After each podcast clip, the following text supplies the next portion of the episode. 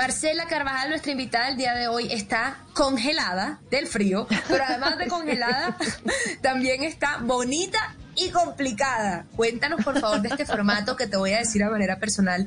Me has hecho reír estando en el trabajo y cuando de repente aparece el comercial o alguien lo comparte y yo me muero de la risa. Cuéntanos de este formato. Bueno, ¿tú la viste o no la has visto? No, no la he visto y lo digo de una vez. les voy a pegar.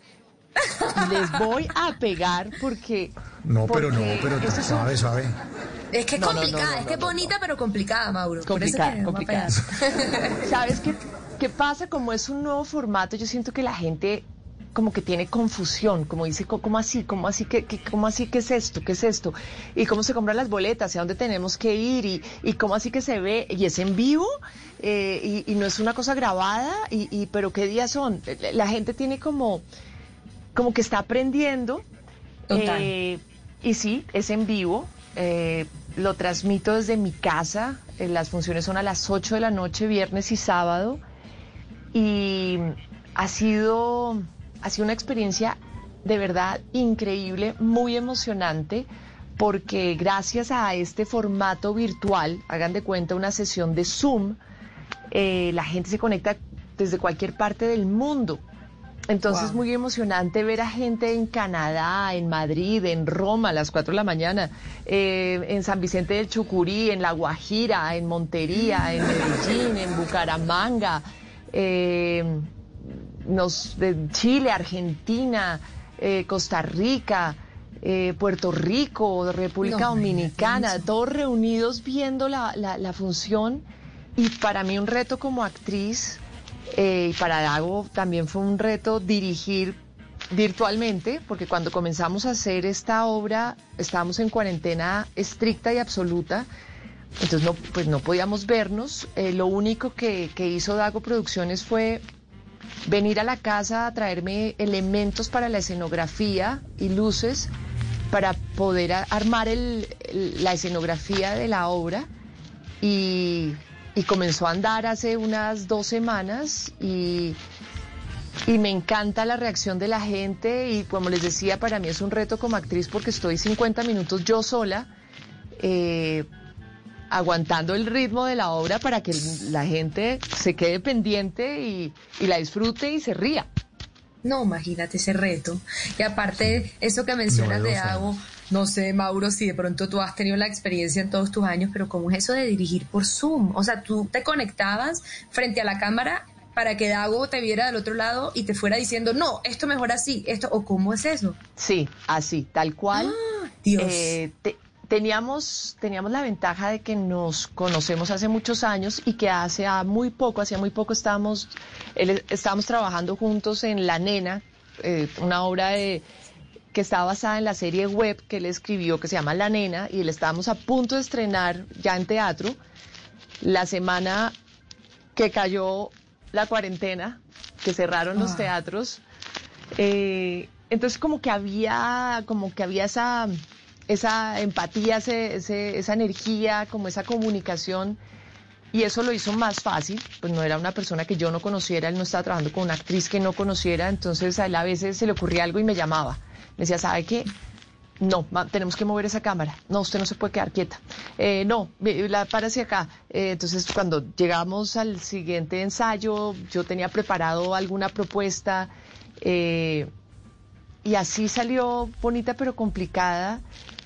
Además, queríamos que no fuera algo grabado ni, ni que fuera algo estático, porque ya la convención del teatro existe, pero la, la convención para este tipo de plataformas es, distinta, tenía que ser distinta. Y, y, ese es el, pues el resultado es el que ustedes van a ver, espero, eh, este fin de semana. Sí, que no, nos regaña, nos regaña Marcel. Pero usted, Marcela, está marcando, está marcando. Adoraría que alguien me entrevistara después de haberla visto. Bueno, ah, está pues bien, le prometemos que vamos a verla. vamos, a, verla. La volvemos a entrevistar la otra semana entonces, si quiere. La, volvemos, la llamamos. Aquí congelada, sí, pero por favor, si les gusta, me llaman. Bueno, ahí está. Pero está marcando Marcela un hito en esto, en este formato de, las obras de teatro. Yo no he visto hasta ahora una obra de teatro que sea un, un unipersonal, un monólogo, hecho desde la casa además y con el público en vivo. Es que yo, yo, creo que eso no se está haciendo en ningún lugar del mundo. O estoy desconectado del mundo del teatro y ustedes los actores sí saben más de eso. Pues mira, yo de lo que he visto, te diría que no. Tal vez estoy siendo atrevida porque pues porque deben pasar mil cosas alrededor del mundo que uno no sabe, pero por lo menos en Colombia yo he visto obras que se transmiten en vivo por Zoom, pero son representaciones como de una conferencia en Zoom. Eh, Si me entiendes, como varios personajes hablando de una conferencia, entonces por ejemplo un profesor hablando con la jefe, con su estudiante en Zoom, pero como una puesta en escena. Eh, que no, no, le interese que sea una, una conferencia en Zoom, sino la pantalla es como si el, el, el televidente, el, el espectador estuviera rompiendo la cuarta pared, estuviera más, más cerca que en primera fila, porque realmente está más cerca. Eh, y a muchas veces yo tengo hasta la complicidad con el que me está viendo. Lo, hago un poco partícipe de lo que está pasando y además la experiencia de al final de la función poder hablar con la gente y que la gente me hable es también otra, otra cosa como novedosa y maravillosa para mí y para, eh, para el público. Total. O sea, aquí estamos hablando a la ligera, pero imagínense ustedes, alguien, o sea, Marcia, alguien que sea fanático tuyo, seguidor tuyo, que admire tu trabajo desde hace mucho tiempo y compra una boleta para esta obra de teatro, se prende la cámara y estás tú frente a frente, mirando así directamente. En vivo. Y, o sea, yo me imagino que, el mismo espectador mirará hacia los lados como, Dios mío, qué susto. O sea, siento como si Marcela estuviera aquí conmigo y creo que eso es un, un poco de la ventaja que dio esta situación atípica y es la posibilidad de tenerte así de cerquita, intimidante para ellos y para ti me imagino que también. Exactamente, exactamente. Como, Así como lo dices, es más, hay bueno, tú sabes que ahorita con lo de las redes y eso hay grupos de fans y, y entonces crean páginas que se llaman Marce Carvajal Love o Marcela Carvajal Fans o no sé, de, varias partes. Tengo grupos de, de fans que han entrado a todas las funciones, a todas.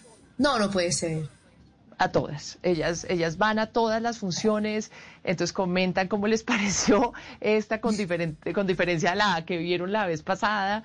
Es, es impresionante y claro, es emocionante poderlas ver, llamarlas por su nombre, que conversar. Eh, es muy emocionante ver la, la última función. Había una mujer con sus dos hijos en La Guajira que estaban acostaditos en su cama eh, y ella le compró la boleta a su hijo que estaba de cumpleaños y esa fue su celebración de cumpleaños, ver la obra. Eh, como una pareja también tomando vino en Canadá, eh, otra familia reunida tomando cerveza en Bogotá, y así, así. y todos están en familia viendo, y la verdad es que es un plan muy barato, donde lo, se puede compartir en familia, es una obra además para toda la familia. Y sí, es una manera de entretenimiento que nació por la pandemia, pero yo estoy casi segura que, llegó para quedarse, no para reemplazar el teatro, es irreemplazable, los espectáculos en vivo son irreemplazables, pero sí creo que es una nueva forma de espectáculo que llega, llega para quedarse. Sí, esto, es de esas, estas de esas ideas eh, post pandemia, bueno, todavía estamos en pandemia, pero resultado de la pandemia que digo, es una maravilla. Es que eso es lo que está contando usted, Marcela. Piense cuándo esa persona o esa, eh, eh, esa familia ah. en La Guajira va a ir a coger un avión, ¿no? Irse hasta Riohacha, coger un avión a Bogotá, bajarse en el aeropuerto El Dorado, chupar frío y después ir a ver usted en el Teatro Nacional La Castellana. Es imposible, o sea, es imposible. O los que están en Canadá también tomándose una copa de vino, es imposible. Me parece una maravilla esta innovación.